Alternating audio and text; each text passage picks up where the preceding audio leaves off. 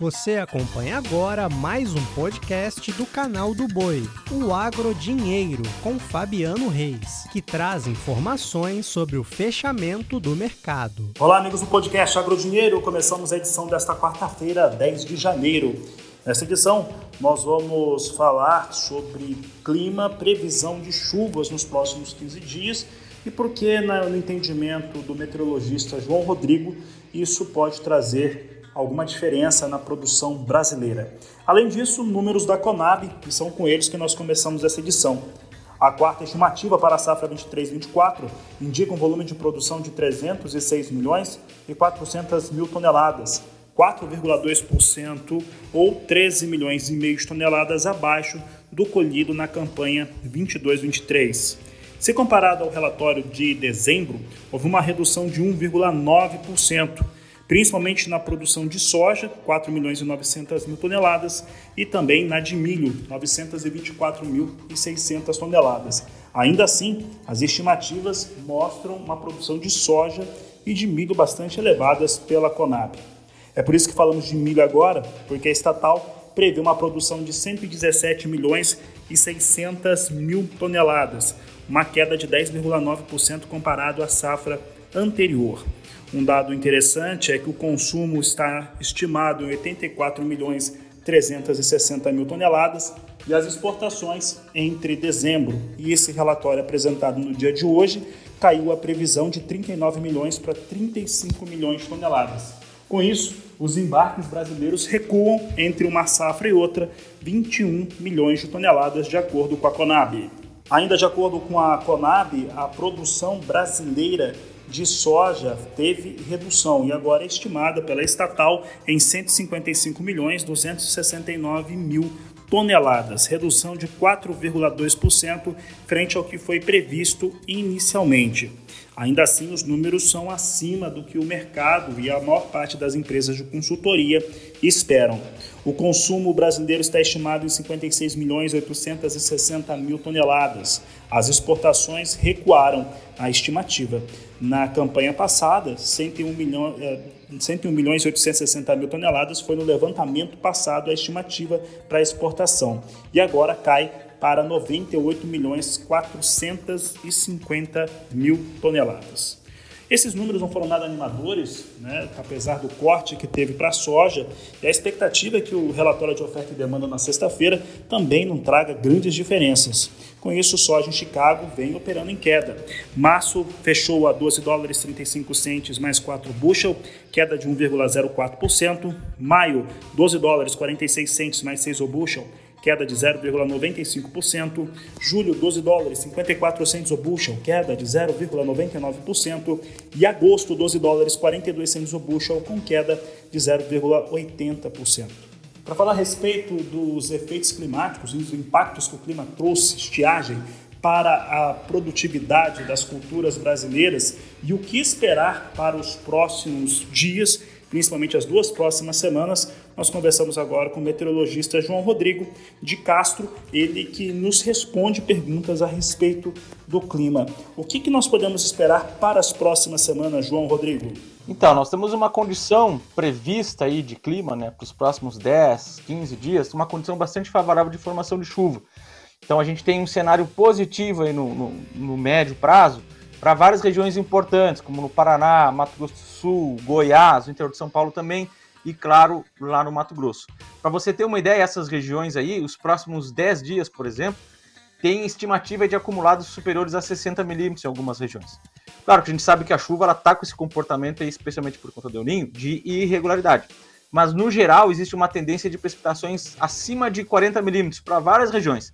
Desde se nós pegar aí a região do Mato Grosso do Sul, se nós pegar Dourados, Campo Grande, São Gabriel do Oeste, se a gente for lá para Mato Grosso, também boas condições, especialmente lá no Nortão. Você pega 163, vai lá para Sinop, então tem excelentes condições de chuva para os próximos 10 dias. Então, ou seja, aquelas áreas que estão em um período crítico aí, dentro lá do período reprodutivo, qualquer milímetro agora é importante para o enchimento dessas vagens, Fabiano. Então, por isso, essa perspectiva positiva de pelo menos salvar parte da produção, né, por conta desse clima favorável. E você acredita, João, que essas chuvas desses próximos 10, 15 dias possam, de alguma maneira, é, salvar parte da safra, já que o produtor também faz a sua semeadura em momentos diferentes, por uma questão de segurança e também por uma questão de técnica agrícola. Isso pode trazer uma recomposição desta safra? Com certeza, Fabiano. Esse escalonamento aí do semeio, né, do, do momento de plantio, vai fazer com que estágio crítico ali, de, por exemplo, do, do desenvolvimento de floração, por exemplo. Nós pegamos a floração. Se você tem uma, uma recorrência boa e uma condição boa de temperatura e também de umidade, você vai ter o desenvolvimento de vagens, né? Ao contrário, se você não tem essa condição ideal de temperatura e também de chuva, você tem um abortamento muito severo na soja, quando você está ali na floração, e se não tem condições adequadas. Então, a expectativa é positiva por conta disso. Então, existem áreas, né? Se nós pegarmos por exemplo, como base o dado do Paraná. Lá no Paraná, 50% mais ou menos das lavouras, das lavouras de soja estão nesse período ali entre a, a floração e a formação das vagens. Então, nesse momento é um momento crucial. Então, lavouras do Paraná vão ser beneficiadas e se mantém a chuva, então a tendência é que eles tenham uma recomposição causada de perdas, né, causada principalmente lá no início por conta do crescimento irregular e do abortamento de, de sementes. João, você citou que essas chuvas podem atingir inclusive áreas que estão castigadas. Por exemplo, nós tivemos estiagem em todo o centro-oeste e apesar do, do Paraná ter tido excesso de chuvas em, em parte do estado, norte do Paraná também, em alguns momentos, tem um clima muito parecido com o Mato Grosso do Sul, sul do Mato Grosso do Sul principalmente, e ele ficou com poucas chuvas. Neste momento, há chuvas nesta região, mas são muito irregulares. Essa regularidade de chuvas, elas podem atingir estas áreas específicas. Aí eu falo de norte do Paraná, é, boa parte do estado do Mato Grosso do Sul, que metade do estado teve ali um, mais equilibrada as precipitações chuvosas e a outra metade não. E o estado do Mato Grosso como um todo, que apresenta perdas bastante é, fortes, de acordo tanto com o Instituto Mato Grossense de Economia Agropecuária, quanto Conab e também IBGE. Olha, Fabiano, a gente tem, claro, uma, uma mensagem positiva né, para o nosso amigo produtor. Existe sim essa tendência da chuva ser regular e ser generalizada nesses estados, nessas regiões que você falou. Mas isso aí acontece quando a gente olha o acumulado, né? A gente não tem, infelizmente, precisão para poder olhar dia a dia se isso aí de fato vai se confirmar ou não. A tendência no acumulado, quando a gente olha ali na soma de 10, 15 dias, são volumes bons, de 50, 40 milímetros para todas essas regiões que você falou. Agora o problema, né, Fabiano? Por conta da irregularidade da chuva, consequência do El Ninho, essas chuvas eventualmente podem ser né, espaçadas, né, como a gente vem observando desde o início da campanha. Vamos ficar na torcida, a tendência é que sejam chuvas generalizadas, mas eventualmente pode acontecer aí, claro, de ser mais localizada e aí esse cenário positivo, infelizmente, não pode não se confirmar aí de forma mais isolada, né, para algumas regiões específicas. Os fatores que marcam esta campanha 2023-2024, além dessa irregularidade de chuvas, ainda que em alguns momentos o acumulado fique próximo à média de anos anteriores, ela deixou de, de ocorrer em momentos cruciais de desenvolvimento de lavoura. Mas não foi só esse elemento. Nós tivemos calor intenso em boa parte do país, aí o centro-oeste de novo, Goiás, a fronteira agrícola do Mato Piba, Maranhão, Tocantins, Piauí, Bahia, passando também por cenários semelhantes e também a maior parte de Minas Gerais. O quanto que esse calor intenso, ele também trouxe um, um elemento de perdas para a produtividade brasileira? Esse calor intenso ele foi um fator chave, principalmente lá no início da campanha, né?